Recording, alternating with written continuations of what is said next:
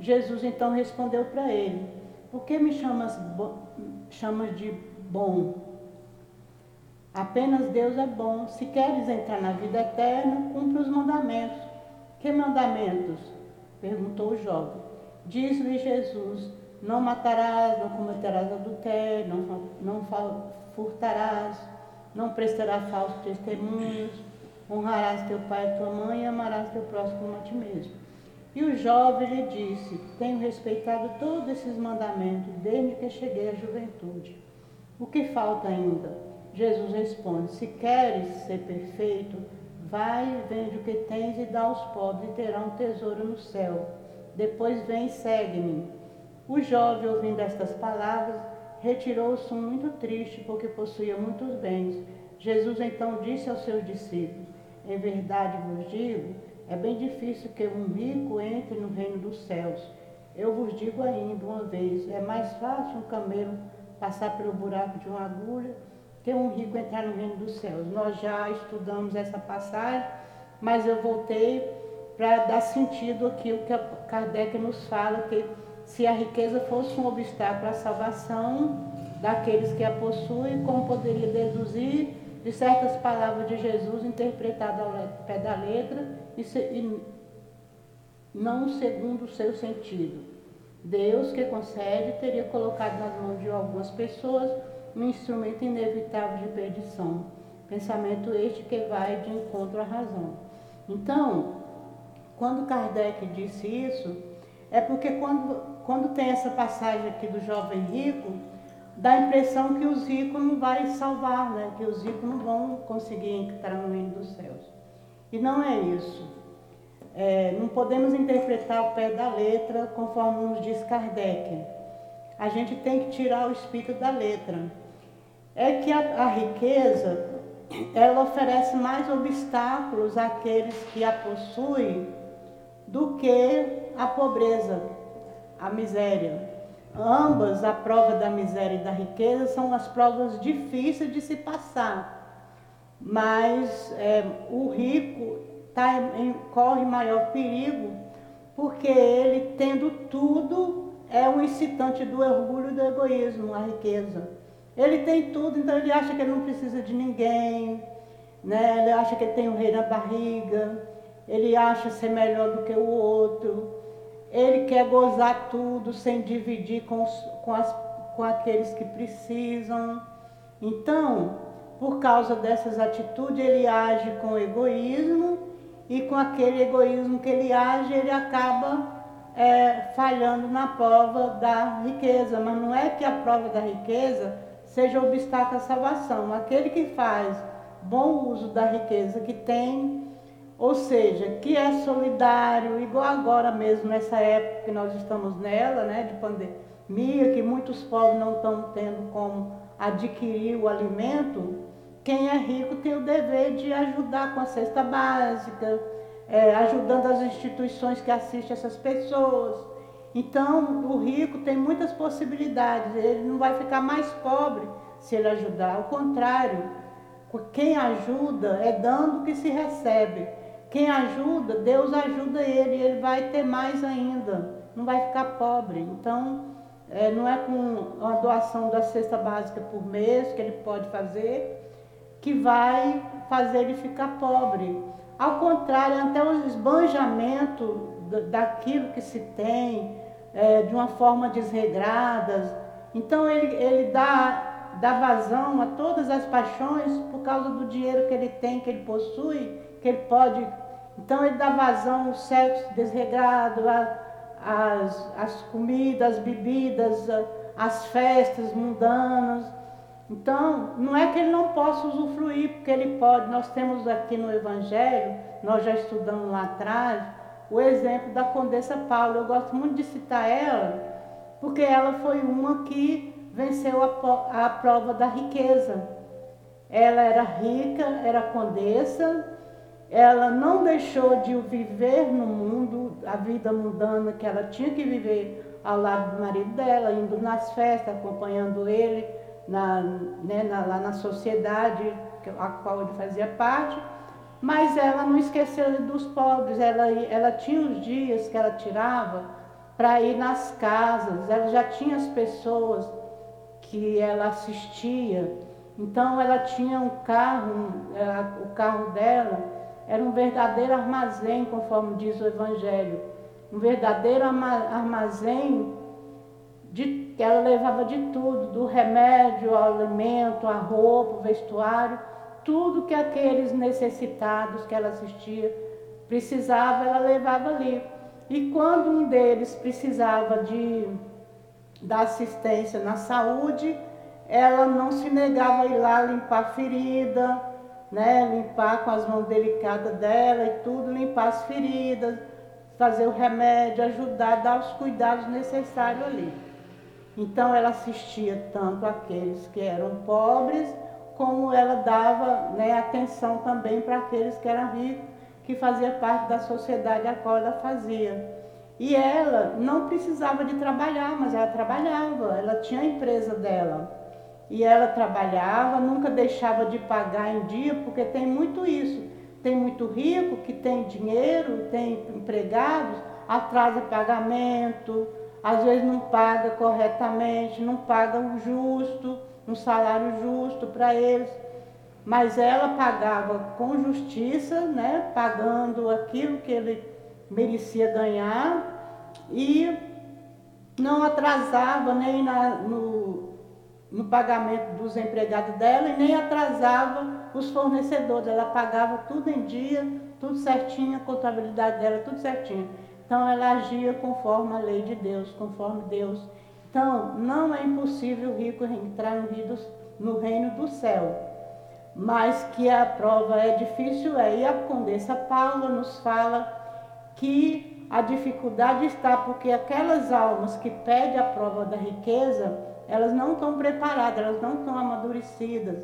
Então elas vão se precipitam e pedem logo a prova da riqueza, por isso que elas falem. Né? Elas, elas, elas, são reprovadas aí na, na, nessa prova a falência delas é por, por falta, muitas vezes, de maturidade. Então, elas, em vez de desenvolver o amor, a solidariedade, elas desenvolvem o egoísmo. Mais tem, mais quer para si, né? E vai usando só para si, não dividindo, não ajudando o outro. Então, por isso, elas chegam no mundo espiritual como a, aquela passagem da, da rainha, né? é, uma rainha de França, não, não é de França, não é de França, que conta com, com, que ela chegou lá no plano espiritual como mendiga, né? Ela era rainha, ela teve a, a prova da riqueza, do poder também, né? Aliado à riqueza, o poder, e ela é, não soube vivenciar conforme a Condessa Paula, não soube viver. Ela achava que os, ela humilhava os pobres, achava que o sujo era inferior a ela, que ela era superior a tudo, porque ela tinha poder, tinha riqueza. Quando ela chegou no plano espiritual, ela se viu como mendiga, sem lugar para ir, sem, sem, em sofrimento, em dor, vendo aqueles que ela humilhava com é, superioridade, né? Porque eles eram pobres, eram é, viviam ali no reino dela, servia ela, mas eram espíritos já adiantados que estavam ali na frente dela. E ela não, e ela achava que era superior a eles, mas espiritualmente eles estavam acima dela. Chegando no plano espiritual, eles foram para a condição natural deles de superioridade e ela ficou então é, vendo eles ali numa condição superior, ela se sentia mais humilhada ainda por causa do orgulho. Mas aí ela vem e traz essa mensagem mostrando a dor e o sofrimento dela e pedindo prece para os espíritos sofredores. Achou aí? O que você está procurando? Estou vendo a página aqui. Ah, tá. Não, é porque eu, eu voltei lá atrás. Ah, tá. Eu voltei eu voltei no início, ó, que não, o raio, não, raio dos pais, nossa mãe não. Eu voltei aqui, voltei aqui não, na frente, aqui é 15. Cadê o capítulo 16?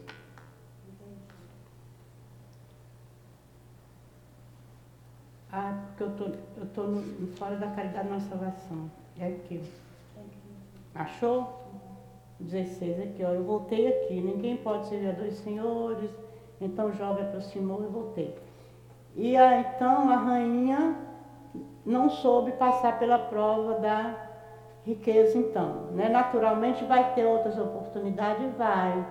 Né? Deus vai dar ela, ela vai aprender, vai vir pobre, vai fazer o aprendizado dela, depois vai ter outra prova para ela, porque todos nós temos que passar pela prova da riqueza e pela prova da pobreza. Isso é um aprendizado para nós.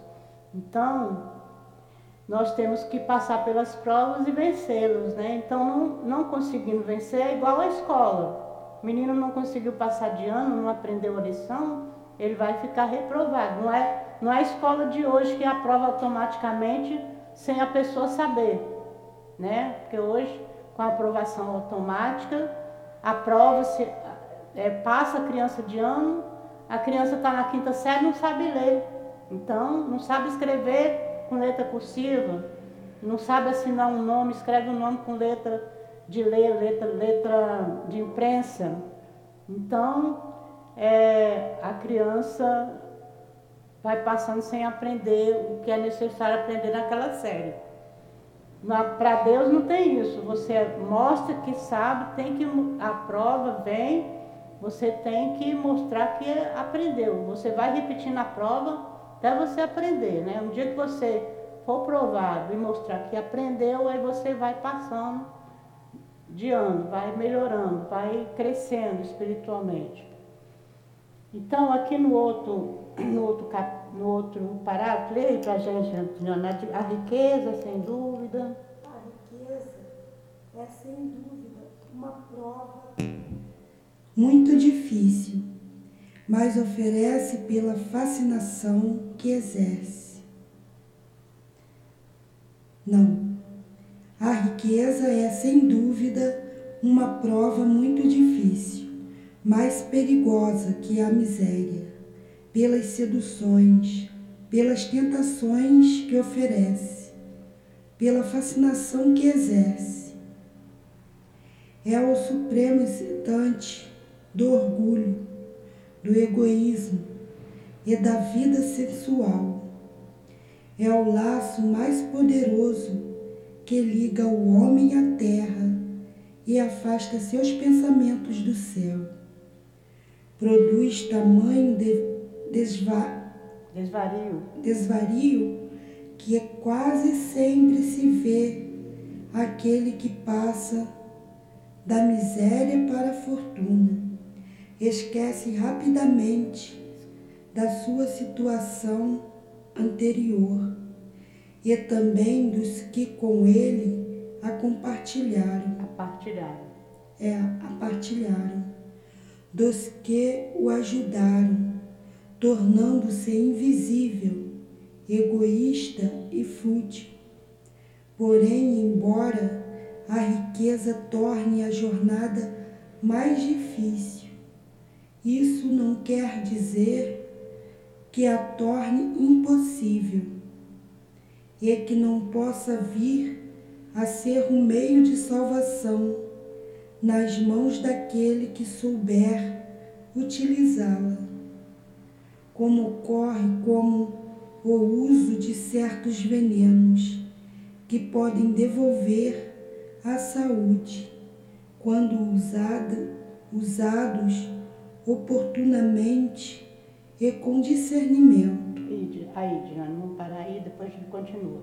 Então, aqui, é Kardec, ele cita tudo aquilo que praticamente eu já falei, né? Que a, a prova da da riqueza, ela, ela é difícil e é mais perigosa do que a, a da miséria. Por quê? Pelas seduções, pelas tentações que oferece, pela fascinação que exerce. É o supremo, supremo excitante do orgulho, do egoísmo e da vida sensual. É o laço mais poderoso que liga o homem à terra e afasta seus pensamentos do céu. Então, o que é afastar esses pensamentos do céu? O rico geralmente costuma ser materialista. Não é todo rico. Tem rico que é mais espiritualizado do que a gente que é pobre.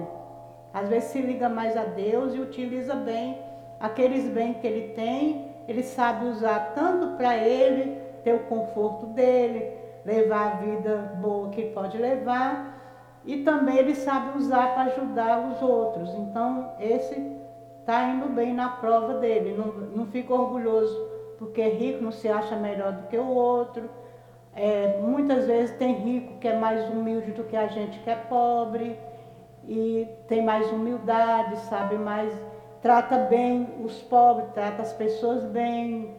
Então, esse rico aí, ele está sabendo utilizar a, a riqueza que Deus lhe deu e naturalmente ele vai conquistar um lugar elevado para ele no plano espiritual. Mas a maioria dos ricos, a maioria se deixa levar né, por, essa, por isso que Kardec está nos dizendo aqui, pelo egoísmo, pelo orgulho, e se afasta de Deus, acha que basta ele a riqueza que ele tem, sem pensar assim, que conforme o Evangelho é, tem uma passagem aqui que nós já, já estudamos ela, daquele rico que ele colheu muita, houve muita fartura, ele colheu muita, muito alimento, aí ele começou a pensar, o que eu vou fazer?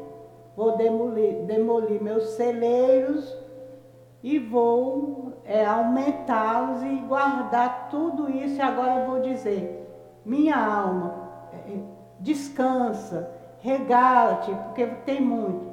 Aí a voz chegou e falou para ele, louco, esta noite te pedirão a sua alma. E de que vale diz tudo isso que você vai, juntou e guardou e vai guardar até agora? Então, se a riqueza não é, é um empréstimo de Deus, ela não nos pertence. Deus pode tirar ela das nossas mãos na hora que aprover a Ele. Ele pode retirar e a gente se vê pobre de um dia para o outro, como acontece aí desastre. Tem pessoas que até suicidam porque não suporta a pobreza. Então ficam pobres de uma hora para outra, perde aquela riqueza e é, ao perdê-la, né, ele fica na pobreza também. Então ele está tendo duas oportunidades. Uma ele teve na riqueza, teve o dinheiro, teve nas mãos, e a outra oportunidade é a pobreza que ele vai ter nessa mesma existência, a oportunidade de passar por ela. Se ele souber passar pela pobreza sem reclamar, né, sem é, maldizer a vida, é, levar uma vida tranquila, sereno, né, com resignação ali diante daquilo que perdeu, ele, ele agir igual Jó, né, que Jó, Deus deu ele a riqueza primeiro e depois tirou tudo dele e ficou pobrezinho. Aí ele, ele, ele, tem um dizer lá que ele fala, não sei onde que está a passagem de Jó para mim ver, mas ele fala, é, não sei se é aqui mesmo nesse capítulo, não lembro mais. Mas o Jó, eu sei que ele fala, é, perdeu tudo. Ele fala assim, Deus, você me deu, você me deu, você me tirou. Ele foi resignado na pobreza. Depois parece que ele regadou, ganhou tudo de novo, né? É, Dilane sabe bem essa passagem que ela já foi da igreja, né, né, Dilane? Conta aí para nós, Dilane, como é que é a passagem do Jó? É assim mesmo. É.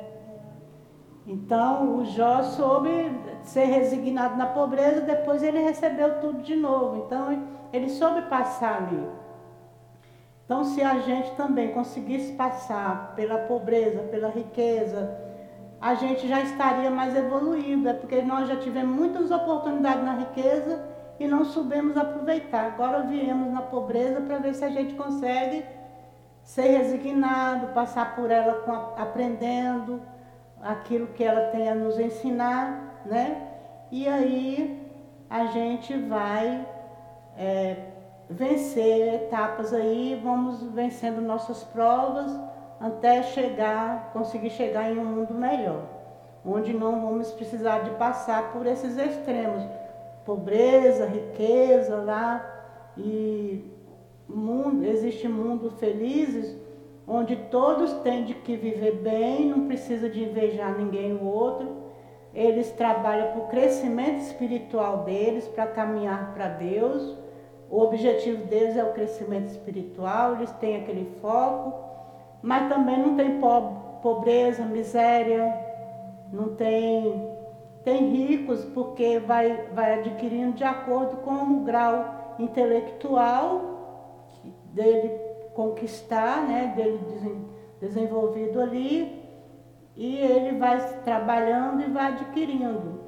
Mas também não tem ambição desmedida de passar o outro para trás, ele adquire com honestidade, sabe respeitar a lei de Deus, sabe respeitar o outro, sabe respeitar o direito do outro. Então, tudo isso nós estamos aprendendo ainda para ir para um mundo melhor do que esse, né? É, nós estamos em aprendizado.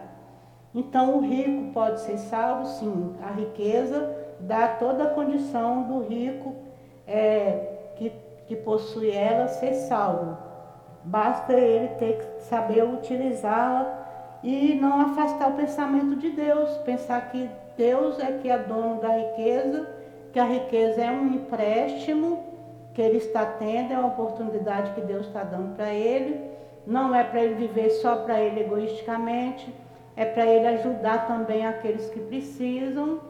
Não se ajuda só dando, doando as coisas, doando, dando tudo aos pobres, não é assim que ajuda. Se ajuda muito mais dando emprego, dando condições dignas de vida para aquela pessoa, para ela não ter como trabalhar e como manter a família dela com dignidade, ter uma casa para morar. Então, a riqueza, quem é rico tem essas possibilidades todas de dar emprego, de favorecer e ajudar a vida daquele que veio passando por necessidade. Então, é importante a riqueza. Vamos lá no outro, no parágrafo, Quando Jesus cá embaixo. Quando Jesus disse ao jovem. Quando Jesus disse ao jovem que o interrogava sobre os meios de ganhar a vida eterna, que se desfizesse de todos os seus bens e os seguisse, não pretendia estabelecer como princípio absoluto que cada um deve se desfazer do que possui é que esse é o único preço da salvação, mas simplesmente mostrar que o apego aos bens terrenos é um obstáculo à salvação. Aquele jovem realmente considerava-se kit porque havia observado certos mandamentos, porém recusava a ideia de abandonar seus bens, seu desejo de conseguir a vida eterna não ia até esse sacrifício.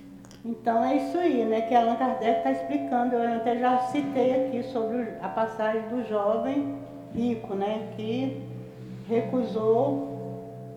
Então, quando Jesus falou aquilo para aquele jovem, não é porque Jesus é, é, Jesus quis dizer para a gente que é preciso de dar tudo que você tem e viver na miséria para seguir Jesus. Não. Ao contrário, na época que ele vivia, que Jesus vivia, é, Joana de Cruz era rica, era mulher, o marido dela, o que, que o marido era? Era alguém lá é importante da corte lá daquela época. E ele, é, ela vivia na riqueza. E ela queria deixar, deixar o marido dela, deixar para seguir Jesus.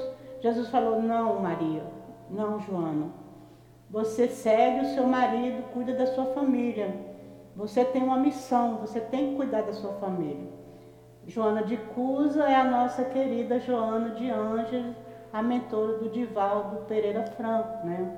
Na época de Jesus, ela teve reencarnada como Joana de Cusa, mulher de Cusa, né? O marido dela, acho que o sobrenome dele era Cusa, o nome dele eu não lembro mais. Está na Boa Nova, quem quiser pesquisar, tá lá essa passagem dela lá com Jesus, no livro A Boa, Boa Nova, psicografia de Francisco Canto Xavier, é, por Humberto de Campos.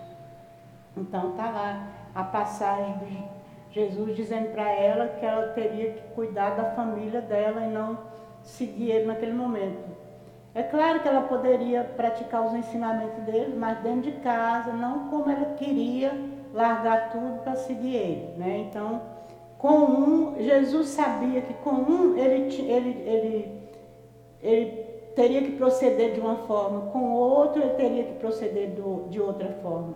Joana de Cusa não estava na hora de deixar a família e seguir Jesus. Ela está falhando na missão dela, porque a missão dela era na família, era da assistência ao marido, ao filho. Não sei se ela tinha mais de um filho ou só, era só um. Que depois, até que ela. É, depois o marido dela parece que ele. Não sei se ele morreu, acho que ele ficou doente e morreu. Aconteceu alguma coisa lá com o marido dela, ela ficou viúva. E ela ficou até precisando de trabalhar na casa de família, lá na casa dos, dos, dos lá para poder sobreviver. E aí ela começa a seguir Jesus, os ensinos de Jesus publicamente. Ela assume que ela segue Jesus. Pegam ela e o filho dela e leva lá para, acho que é para os leões comer, não sei se era os leões, acho que eram os leões naquela época. Levou e eles, ou, ou foi queimada, alguma coisa assim aconteceu com ela. Então, batiam nela e batiam nela, batiam no filho dela e falavam, abjura, abjura, ela não, ela foi fiel até o fim. Ela disse, não, não, eu sou cristã, eu, eu sigo Jesus, eu sou cristã. E o filho dela chorava, gritava e falava, mãe, abjura pelo amor de Deus, porque ele estava apanhando, o filho dela não estava entendendo a posição dela, mas ela foi fiel ali até o fim e foi morta ela com o filho dela lá naquela época. Então, é, ela passou também pela prova da pobreza sem, sem que ela abandonasse ela mesma. Já com o jovem rico, Jesus já age de uma forma diferente. É, porque ele cumpria todos aqueles mandamentos da lei de Deus que ele estudava, ele, era, ele, ele estudava e cumpria mas ele não tinha o verdadeiro desprendimento. É a prova que Jesus colocou ele à prova ali naquele momento, mas Jesus sabia que ele não tinha desprendimento a ponto de deixar tudo. Por isso que Jesus propôs ele. Então larga tudo, dá os pobres, vende o que tem, dá os pobres, segue-me. E ele, ah não, aí ele foi embora triste porque tinha muitos bens, né? não queria deixar. Então ele não era desprendido das, das coisas materiais. É uma coisa que impede o nosso crescimento espiritual também. E a gente não é preso às coisas materiais, não é só quando é rico, não. Tem muito pobre preso às coisas materiais também. Às vezes preso naquilo que tem, né? Na, no pouco que tem é preso, é, tem ambição de querer, às vezes fica invejando o rico isso tudo são defeitos que ele tem que ir corrigindo, porque a gente não vem pobre para invejar o outro, não. A gente vem pobre para aprender a ser resignado, a viver com o que Deus nos deu, a viver com o pouco que Deus nos deu. E até muito, tem muitos pobres que sabem viver muito bem isso, que até o pouco que ele tem, ele divide com o outro, né? Então, é, ganha dois quilos de arroz, dá um para o vizinho que não tem, fica com um quilo. Tem muitos exemplos aí de gente pobre que sabe viver na pobreza e ajudando os outros também, ajudando seus irmãos.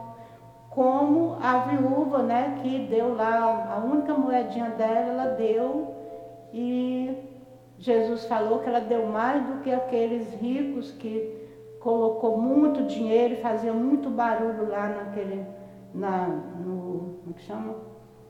como é que chama? Gasofilaço, né? É. No gasofilaço. Então o Zico colocava lá e fazia um barulho, mas eles colocavam do que sobrava, do que eles tinham muito, sobrava, e eles colocavam para aparecer, jogava para fazer. Quanto mais moeda, mais barulho fazia, que de, mostrava que ele estava dando mais, mas aquilo era para aparecer, não era com desprendimento, com desejo de ajudar.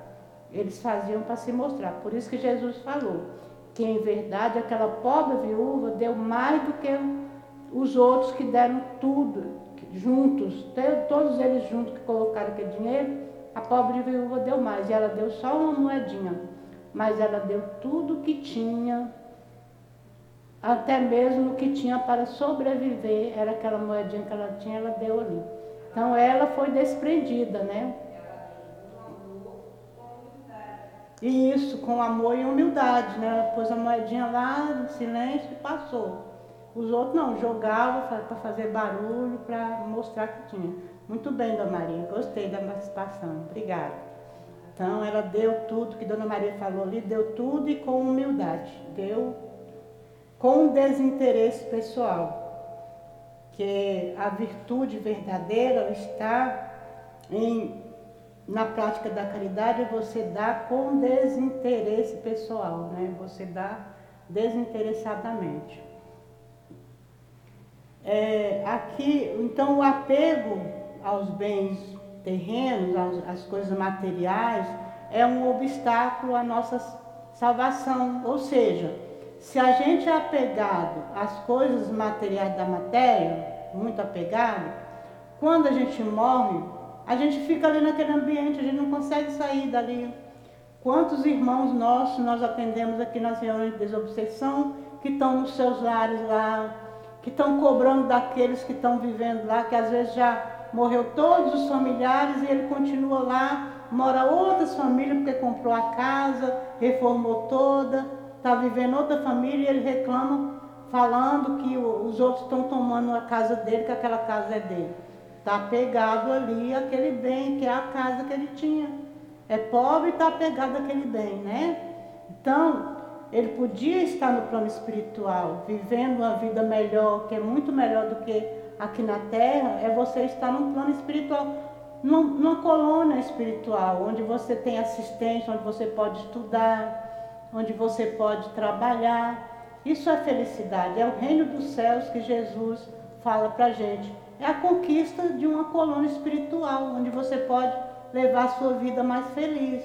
Não, é, agora, se você fica preso aqui na terra, preso às coisas materiais, você não está feliz.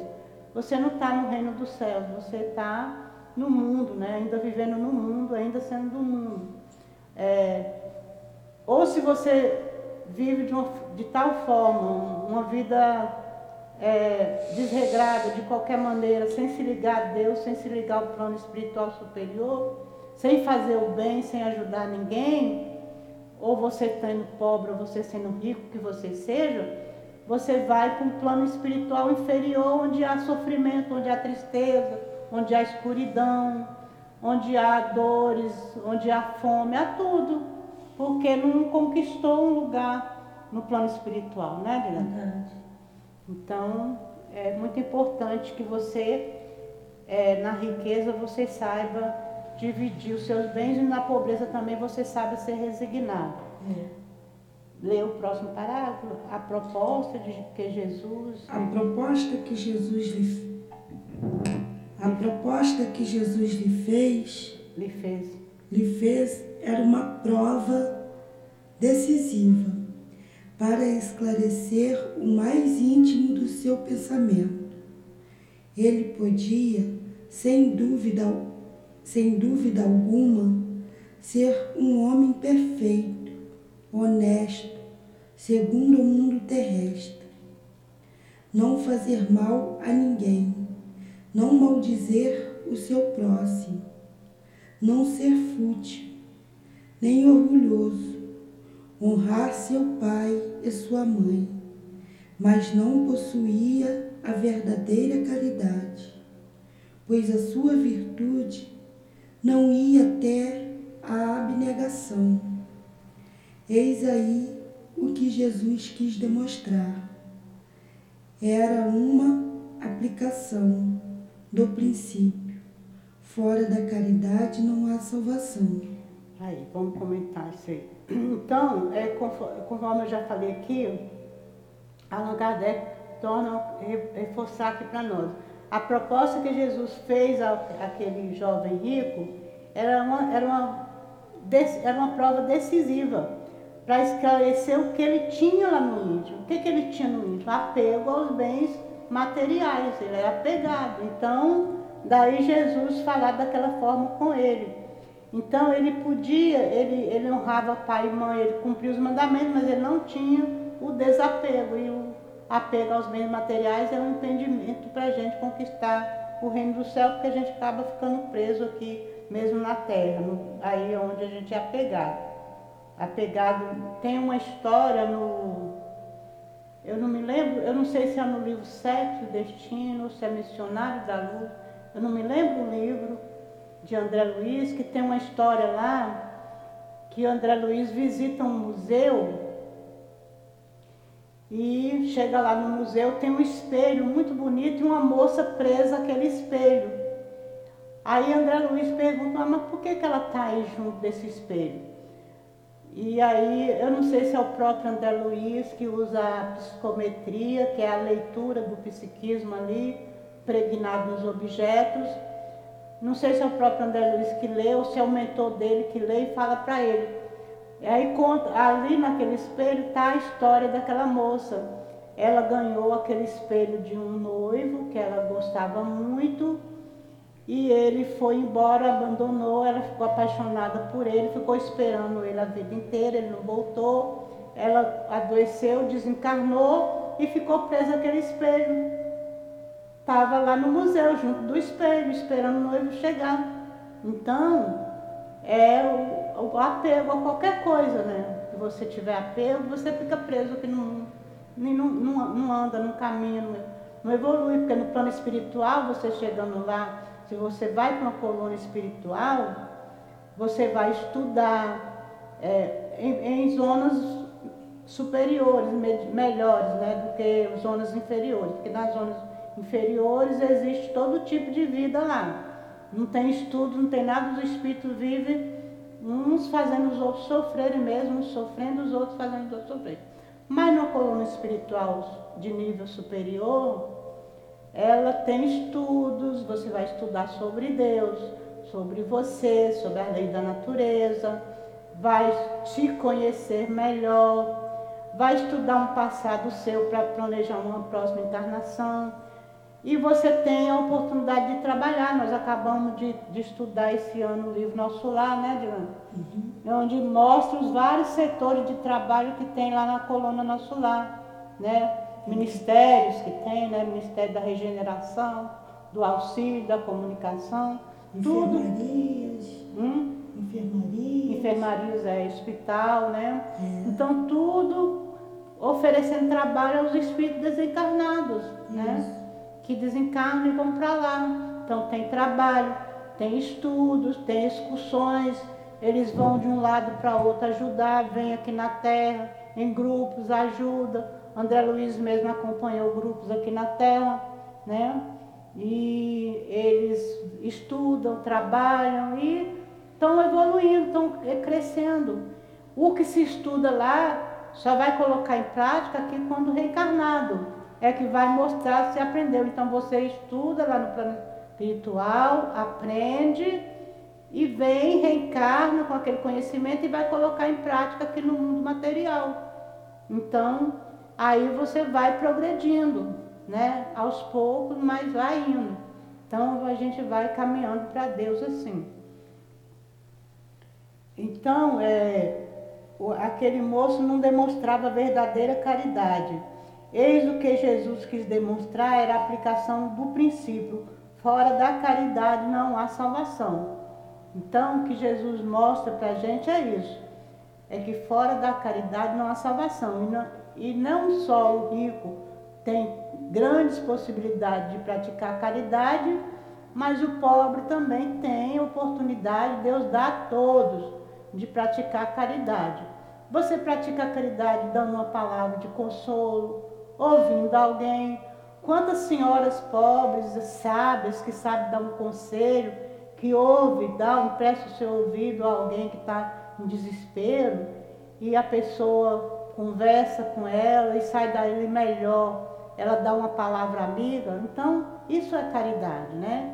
Então, a gente pode, de várias maneiras, praticar caridade. A caridade, todos nós podemos praticá-la, né? Não tem ninguém que não possa praticar a caridade e fazer o bem ao outro. Né?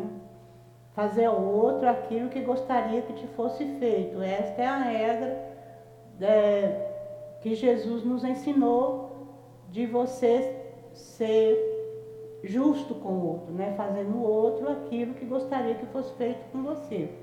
E ninguém quer que o outro faça mal, quer que faça bem para ele. Então não vai fazer o mal para o outro, vai fazer o bem. É a prática da caridade. Vamos continuar, Dilane? Se a riqueza cá embaixo. Ah não, aqui. A consequência, a consequência. A consequência dessas palavras, tomada em sua rigorosa acepção, seria a abolição da fortuna, como prejudicial à felicidade a felicidade futura. E como fonte de uma infinidade de males sobre a terra. Além disso, seria a condenação do trabalho, que pode proporcioná-la consequências absurdas, que reduziria o homem à vida selvagem, e que, por isso mesmo, estaria em contradição com a lei do progresso, que é uma lei de Deus. Isso. Então, aqui nesse parágrafo, ele está nos falando que a consequência dessas palavras, ou seja, largar tudo, dar, vender tudo e dar aos pobres e seguir Jesus, seria a pobreza, né? A pobreza extrema. Todo mundo ia ficar pobre. Então, como é que ia haver pesquisa para remédio agora mesmo? Que nós estamos em plena pandemia e que tem muito dentro dos laboratórios pesquisando, procurando remédio, procurando vacina. Como é que sem dinheiro vai conseguir recursos? É, nós sabemos que uma das dificuldades que já está lá em São Paulo, o Instituto de Butantan, né? É, é já está com dificuldade, já entregou as vacinas, mas já está com dificuldade porque não tem a matéria-prima e tem que ter dinheiro para comprar essa matéria-prima, que é, vem da China, parece, se não me engano, vem da China. Então eles usam a matéria-prima da China para os insumos para produzir a vacina. E eles já, já estão em falta. Então tem que ter dinheiro para comprar de um país, trazer, importar as coisas de um país para o outro, exportar para ganhar também dinheiro para trazer divisas para o país. É, as grandes pesquisas, as descobertas, tudo tem que investir, investir dinheiro. E quem investe dinheiro é o rico, é o empresário, é aquele que tem o dinheiro. Né? Então, a, ser todo mundo pobre não haveria progresso, isso é contra a lei de Deus, porque a lei de Deus é de progresso. E nós só alcançamos a civilização. Civilizado não, porque dizem que dizem nos os espíritos que civilizado é você estar tá moralmente é, evoluído e materialmente. Nós temos muito, muita evolução material já, né?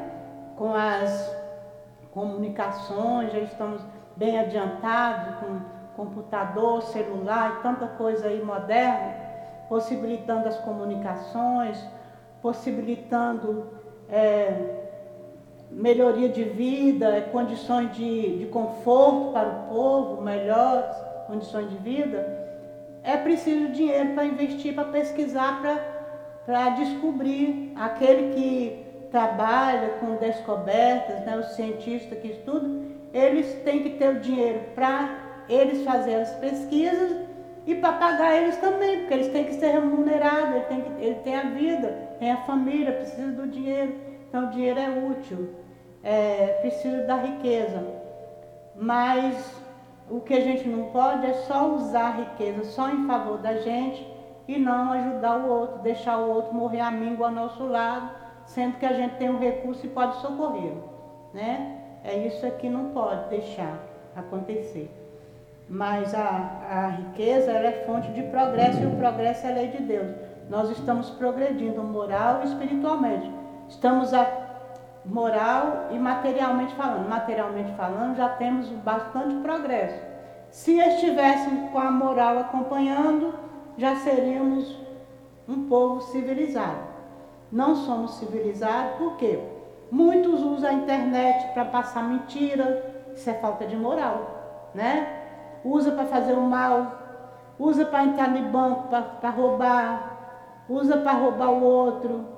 Então, tem muita gente usando mal a internet, os meios de comunicações, os meios sociais aí, né? Então não está com a moral desenvolvida. Temos que desenvolver a moral. Tá? É o que nos falta para sermos, termos o nosso progresso já alcançado da civilização. É, vamos lá, Guilherme? Se, Se a riqueza é a fonte de tantos males, se desperta um número tão grande de más paixões, se também provoca tantos crimes. Não é a ela que devemos culpar, mas ao homem que dela abusa, como abusa de todos os dons que Deus lhe deu. Pelo abuso, ele torna pernicioso o que lhe poderia ser muito útil é a consequência do estado de inferioridade do mundo terrestre. Se a riqueza só tivesse produzir, só devesse, só devesse produzir o mal, Deus não a, dar, não a teria posto sobre a terra. Pertence ao homem fazer com que ela produza o bem, senão é um elemento direto do progresso moral. A riqueza é, sem a menor dúvida, um poderoso elemento de progresso intelectual. Tá, então vamos. Então a riqueza, ela não é fonte de males. O homem que a utiliza mal, mas ela é nula, ela em si ela é nula, né? Ela mas o homem que, que faz mau uso dela, utilizando para o mal, é, fazendo mal para os outros. É, então ele utiliza mal, conforme Kardec fala também, é, é, o homem abusa de, da riqueza como abusa de todos os dons que Deus lhe deu. Então, Deus deu o homem inteligência, o homem usa mal inteligência, né? Muitos homens usam mal. É, Deus deu a mediunidade, muitas pessoas usam mal a mediunidade, não usam como deveria ser utilizada. Deus deu tudo, a riqueza, a inteligência, é, a, a mediunidade, tantos outros dons, para o homem poder crescer moralmente. Né? É um meio de crescimento moral. E a riqueza, ela possibilita tanto o seu crescimento moral, se você souber utilizá-la, mas ela possibilita o crescimento é, intelectual. Então, se a pessoa que é rico, ele não, não usa bem a riqueza para progredir moralmente, mas pelo menos intelectualmente ele está tá progredindo. Então, é, porque possibilita ele meio de estudos, de estudar no exterior, que tem um estudo mais adiantado do que no Brasil, de fazer intercâmbio fazer viagens, conhecer. Então, tudo isso é um desenvolvimento intelectual. Né? É. Então, ele está crescendo intelectualmente. Então, mesmo ele usando somente para ele com egoísmo, ele está crescendo intelectualmente. Abrir empresas. É, abrindo empresas, fazendo. abrir empresa é, o, é ele fazer o bem, né? É, é ele vai dar o emprego, porque a empresa vai dar emprego. É. Mas aqueles que põem só na poupança ou, ou aplica no exterior e usa só para ele. É. Aí ele está usando, ele vai viajar, ele vai conhecer, mas ele está desenvolvendo a inteligência. É. Quando ele voltar em outra encarnação mais pobre, já vai estar com a inteligência mais desenvolvida. Já já a inteligência, primeiro o progresso vem a inteligência, depois vem a moral. O progresso intelectual engendra o progresso moral, está né? Lá no livro dos Espíritos. Então, de qualquer forma, a riqueza que Deus dá vai vai produzir um bem, vai, vai fazer com que ele progrida. Se ele faz mau uso dela, fazendo mal para os outros, ele vai responder perante Deus por aquilo que ele fez, porque não é para isso que Deus deu, deu a riqueza. Deus deu ele a riqueza para ele fazer o bem, para ele crescer intelectualmente para ele crescer moralmente também. Então, se não faz bom uso, ele vai ter que responder, vai receber as consequências do mau uso da riqueza, né? Vamos lá? Na outra. Efetivamente, o homem tem por missão trabalhar pela melhoria material do globo. Deve desbra desbravá-lo, saneá-lo, prepará-lo para um dia receber toda a população que a sua extensão comporta, para alimentar essa população que cresce sem cessar é preciso aumentar a produção.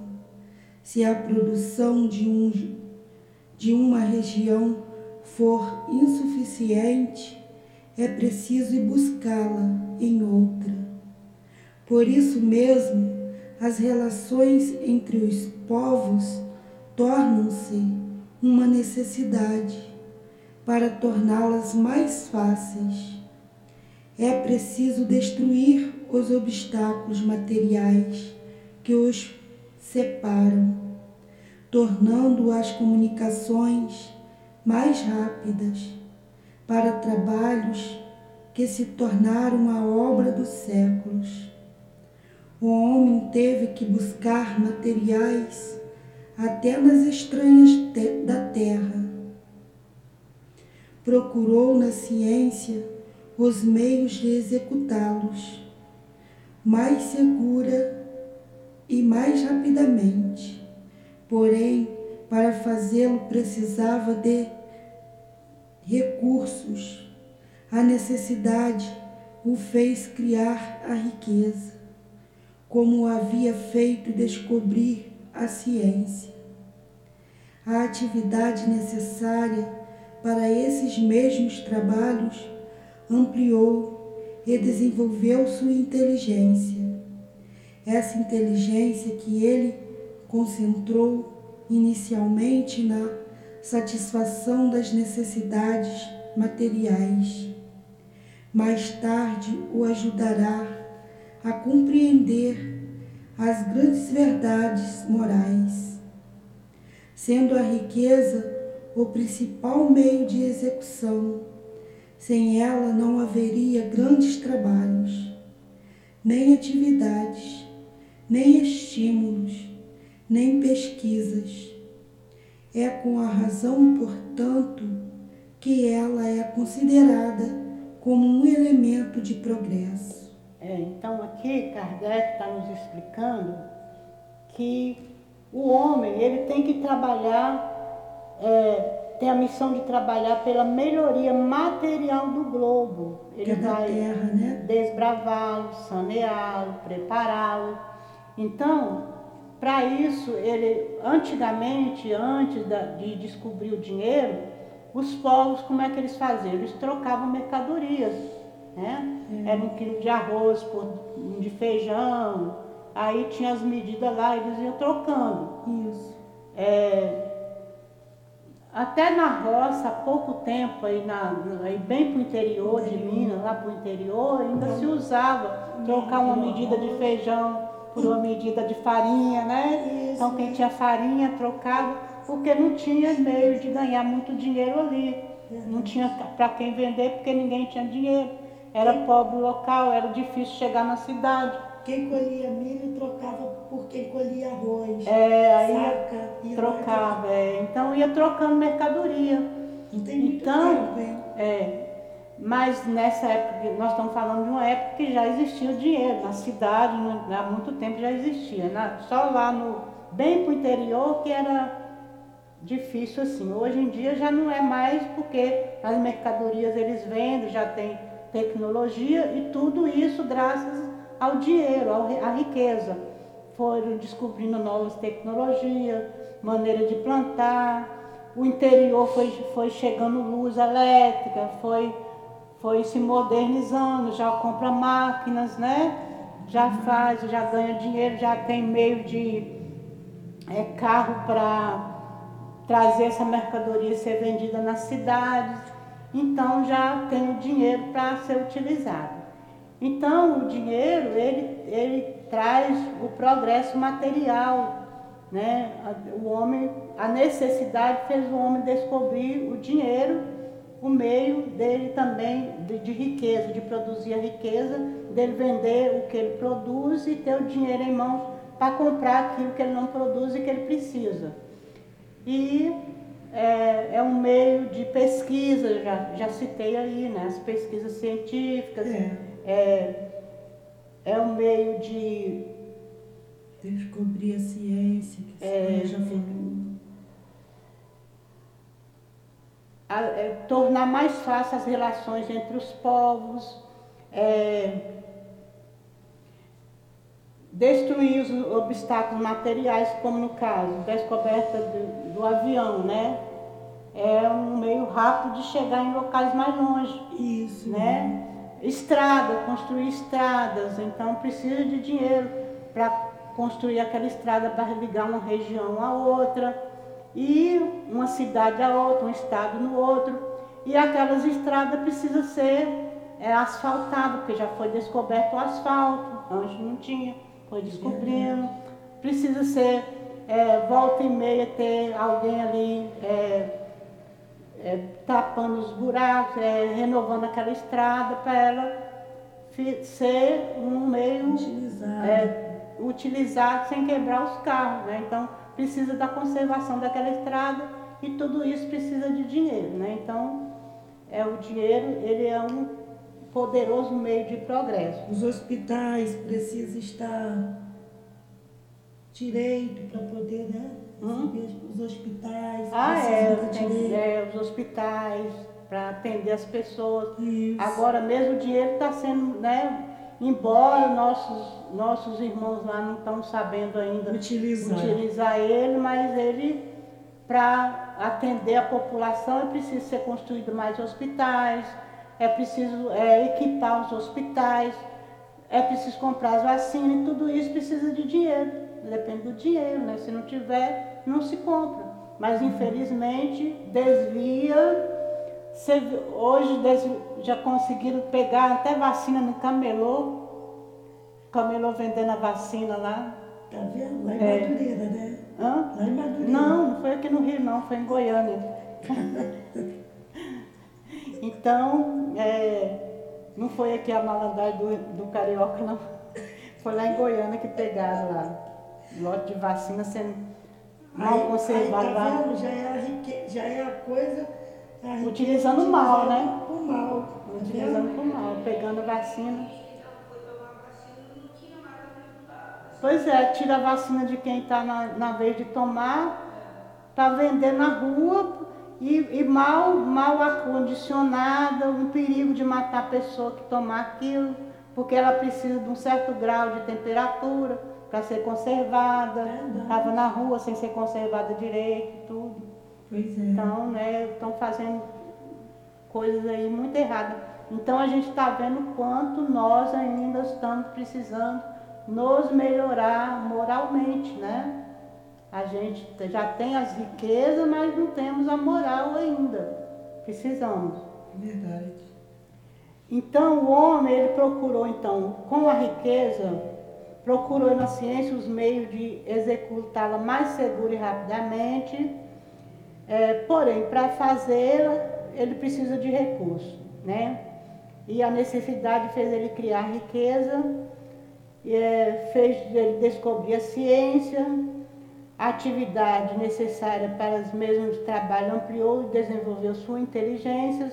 Essa inteligência que ele concentrou inicialmente na satisfação das necessidades materiais, mais tarde o ajudará a compreender as verdades morais. É o que eu falei aí atrás, né, que o progresso intelectual engendra o progresso moral. Né?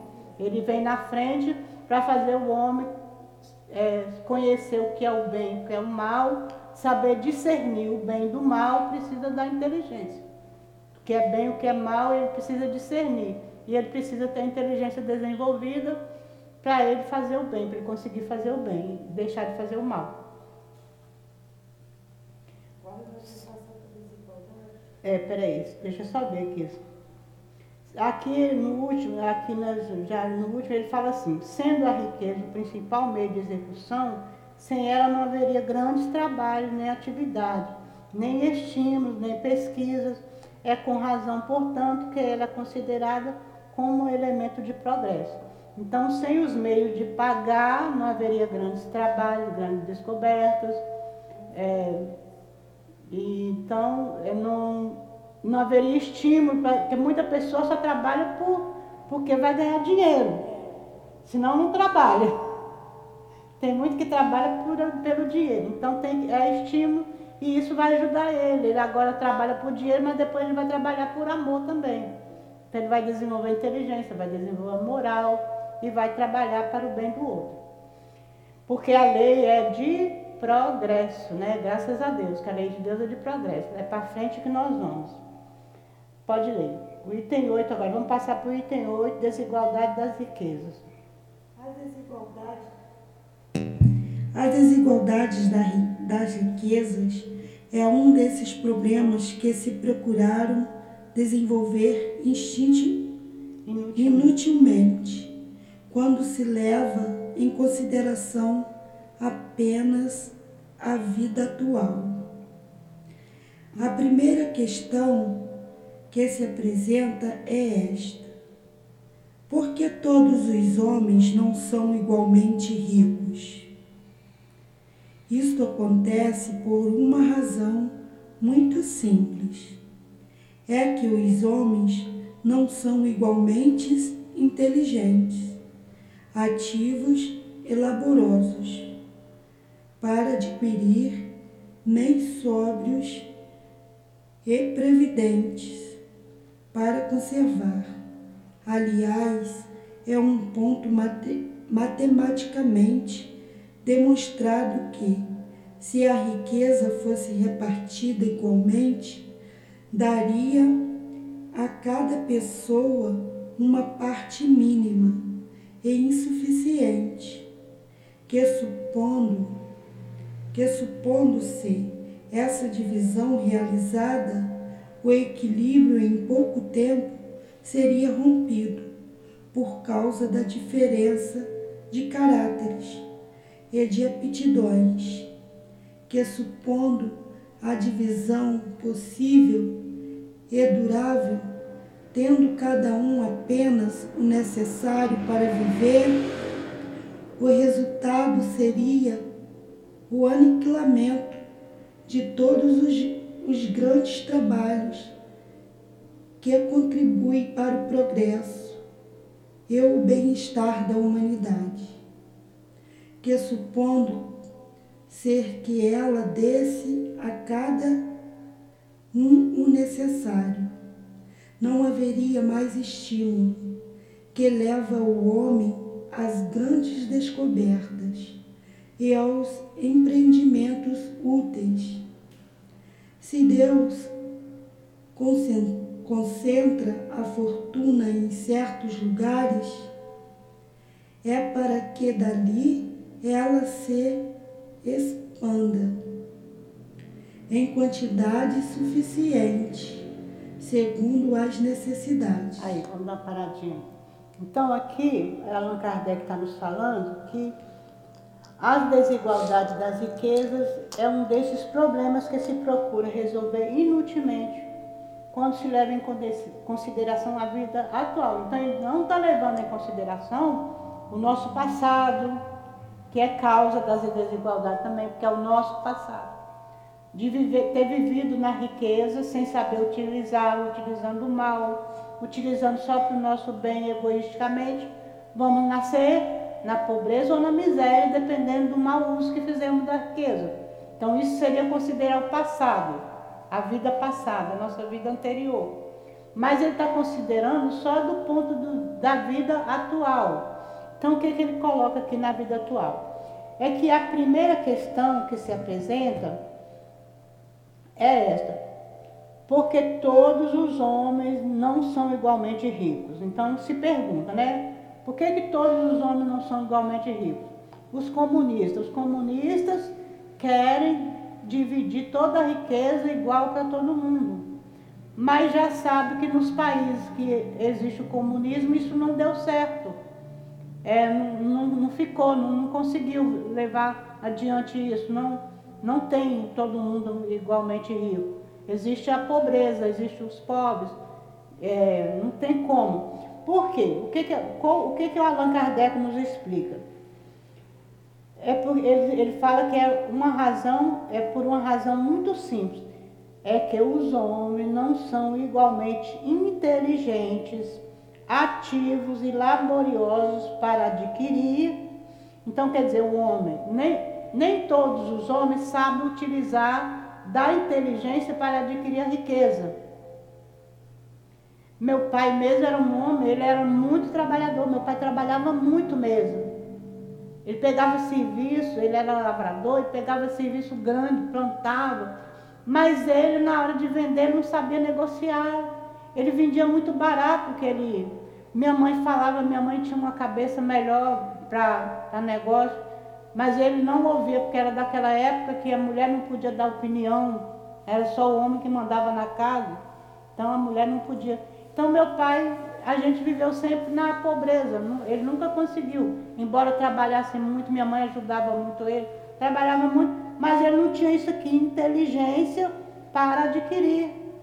Então nem todos os homens têm essa inteligência para adquirir, né? Precisa saber negociar para não perder. Tem que saber vender, tem que saber negociar.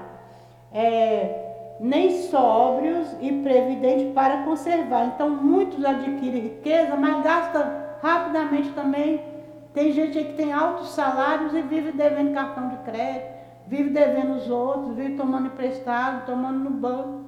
Então, não, tem, não sabe é, é, de, é, utilizar, não, não, não sabe ser organizado com as suas finanças, gasta desregradamente, gasta muito, tudo no gasta mais do que o que ganha, então, então não, não são, é, como ele fala, sóbrios e previdentes para conservar. Ganha, mas não sabe conservar. Aliás, é um ponto matematicamente demonstrado que se a riqueza fosse repartida igualmente, daria a cada pessoa uma parte mínima e insuficiente, insuficiente que supondo-se essa divisão realizada, o equilíbrio em pouco tempo seria rompido por causa da diferença de caráter, caracteres e de aptidões. Então, se pegarmos a riqueza, se, se pegar a riqueza toda do mundo e dividir igualmente para cada pessoa a mesma quantidade, daqui a pouco, aquele que, que recebeu, é, a gente vai estar tá sem a ele não vai conseguir ficar com aquele dinheiro e saber multiplicar ele. Ele vai comprar ali qualquer coisa e gastar aquele dinheiro todo. Tem gente que não sabe ficar com dinheiro. Tem, ele tem que sempre que gastar, gastar, gastar. Então vai, é, é, ela seria insuficiente para promover o progresso material do globo, né? não daria, daria uma quantia mínima para cada um e supondo se essa divisão fosse equilibrar, equilibrar divisão realizada, o equilíbrio em pouco tempo romperia por causa de diferença de apetidões.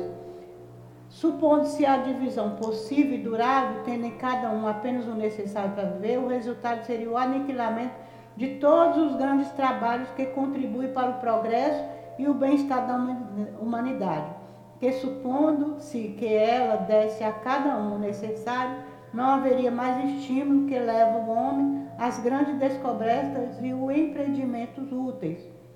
Então, ela se é, ela não daria, se cada um tivesse ali uma quantidade ali suficiente para ele viver, não saberia usar. Não saberia utilizar.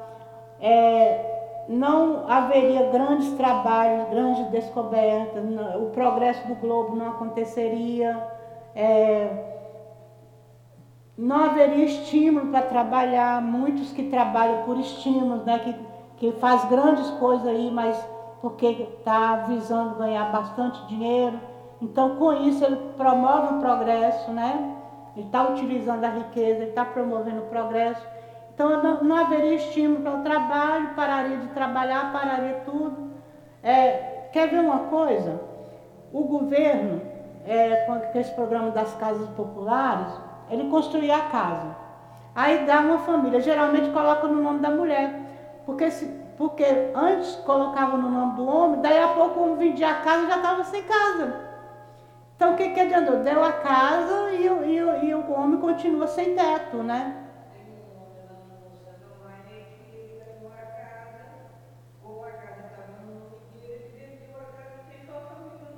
Então, então, aí, tá vendo? Então não dá, né? Não sabe conservar. Recebe e não sabe conservar. É que nem então, uma parábola do, do talento, né? Ah, é, enterrou o talento. Ah, pode falar. Pode falar. Não, pode Não, fala aí, fala aí. Não, fala aí, eu, eu, eu falei besteira aqui. Fala aí que eu falei besteira. Fala, fala, Dilane. Tô te esperando falar, Dilane. O povo tá te esperando, Dilane. Não, você não pode falar, fica suave. Fala, Dilane, só que eu tô falando. Fala aí. Fa- O pessoal tá esperando. Eu só lembrei para a senhora falar. Não, não, desculpa não, você ia falar, fala. Dilane, Dilane, você está enterrando seu talento, Dilane. É, Dilane está lembrando aqui da parábola dos talentos, que o homem, né, teve os dois que soube utilizar bem, multiplicou, ganhou, e o outro foi lá e enterrou. Então esse que vende a casa, deixa a família na, né, na, na rua, sem morar, vai morar de aluguel de novo, está usando, está tá sendo preguiçoso, ele não está sabendo utilizar o talento. Ele vai lá, vende aquele dinheiro, ele gasta com coisas que às vezes nem tem necessidade, ou então bebe, né, tem um vício, bebe e tal, e não utiliza bem aquele, aquele bem que ele recebeu. Então. Pois é. Então,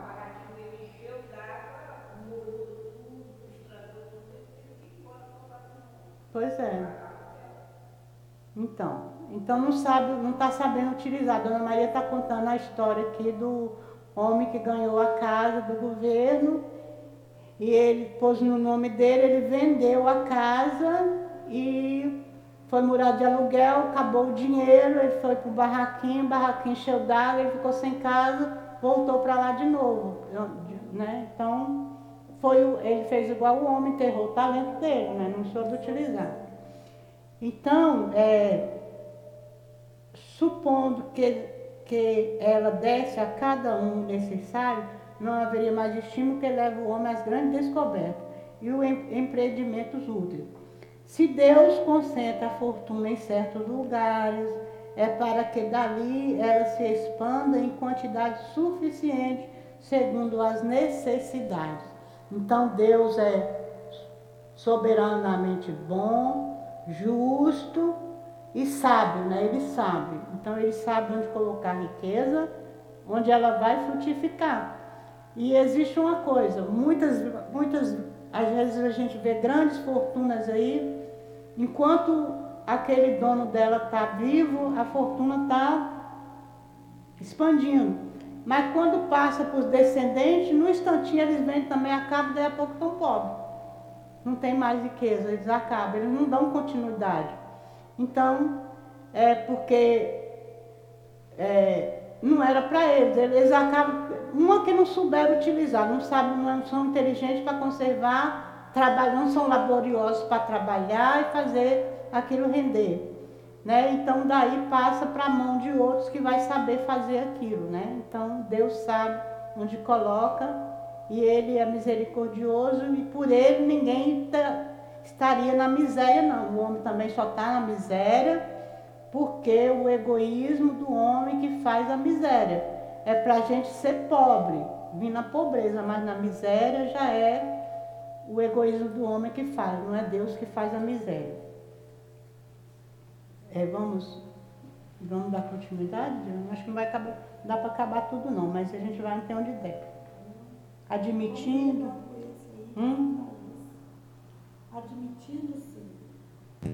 Admitindo-se esse raciocínio, pergunta-se por que Deus a concede a pessoa incapazes de fazê-la fru- frutificar para o bem de todos. Essa ainda é uma prova da sabedoria e da bondade divinas, dando ao homem o livre-arbítrio. Quis Deus que ele chegasse por sua própria experiência a diferenciar o bem do mal e que a prática do bem fosse o resultado dos seus esforços e da sua própria vontade. Ele não deve ser conduzido fatalmente, nem ao bem nem ao mal. Se assim não fosse o homem, seria se assim não fosse, o homem seria apenas um instrumento passivo e irresponsável, como os animais. A riqueza é um meio de experimentá-lo moralmente, mas como as mesmas, mas como ao mesmo tempo é ela que não é ela é um poderoso meio de ação. de ação para o progresso. Deus não quer que ela fique muito tempo improdutiva. Eis porque incessantemente a transfere.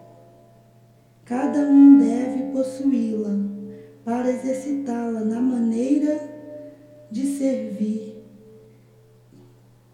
É isso mesmo? É, de servir-se dela. E provar que saber utilizá-la.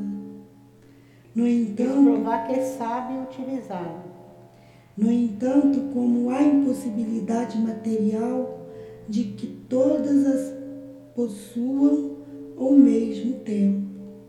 Além disso, se todos os possuir, possuem, ninguém trabalharia e, em consequência, o aperfeiçoamento da terra sofreria. Cada um a possui por, um, por sua vez. Assim sendo, aquele hoje não a tem, já a teve ou a terá em outra existência. E o que agora possui poderá não tê-la, mas amanhã. Há ricos e pobres, porque Deus sendo justo, cada um deve trabalhar por sua vez. A pobreza é para uns a prova da paciência e da resignação. A riqueza é para outros a prova da caridade e a da abnegação.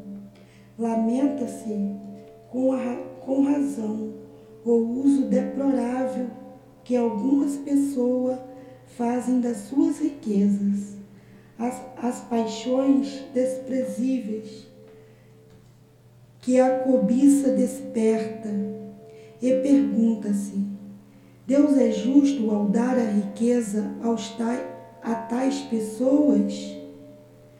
É certo que, o homem, que se o homem só tivesse uma existência, nada justificaria semelhante divisão dos bens da terra.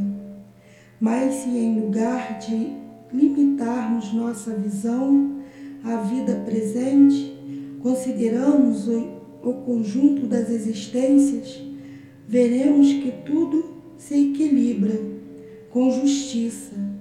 O pobre, portanto, não tem nenhum motivo para acusar para acusar a providência nem para invejar os ricos, assim como os ricos não o têm para se vanglori vangloriarem dos que possuem.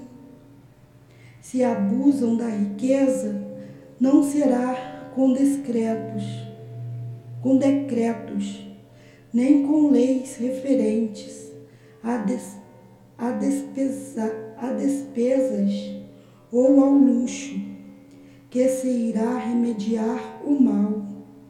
As leis podem momentaneamente modificar o exterior, mas não podem modificar o coração. Eis porque têm uma duração temporária e são sempre seguidas de uma reação desenfreada. A, ori orientação do mal está no egoísmo e no orgulho. Os abusos de todas as espécies serão, cessarão por si mesmo, quando os homens se, pautar, se pautarem pela lei da caridade. Então, nós, nós só temos quatro minutos, então nós não vamos comentar aqui não. Nós vamos deixar esse item para a gente ter, terminar de comentar na próxima reunião. Então, na, na, próxima reunião nós vamos fazer o item 8 e se der tempo a gente faz o item 9, porque o item 9 é pequeno. Vamos deixar, vamos deixar, o Omar não pôde vir hoje, vocês desculpem eu não ter falado antes, eu me esqueci ele está muito resfriado, então não conseguiu sair para vir.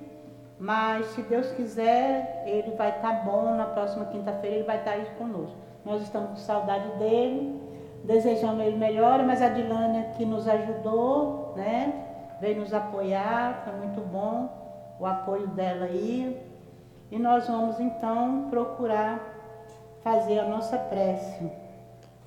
Vamos encerrar o nosso trabalho, vamos pedir a Dilane para fazer a prece para nós.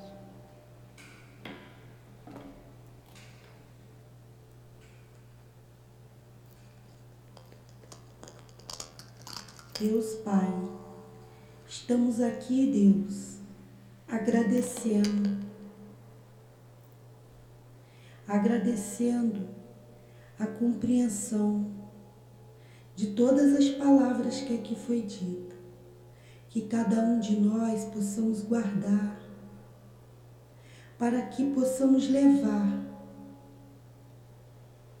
Pedimos ao Senhor altivo, dirigente espiritual dessa casa, pedimos a Dona Lurdinha, pedimos a todos esses espíritos de luz que nos guia, que nos leva em paz.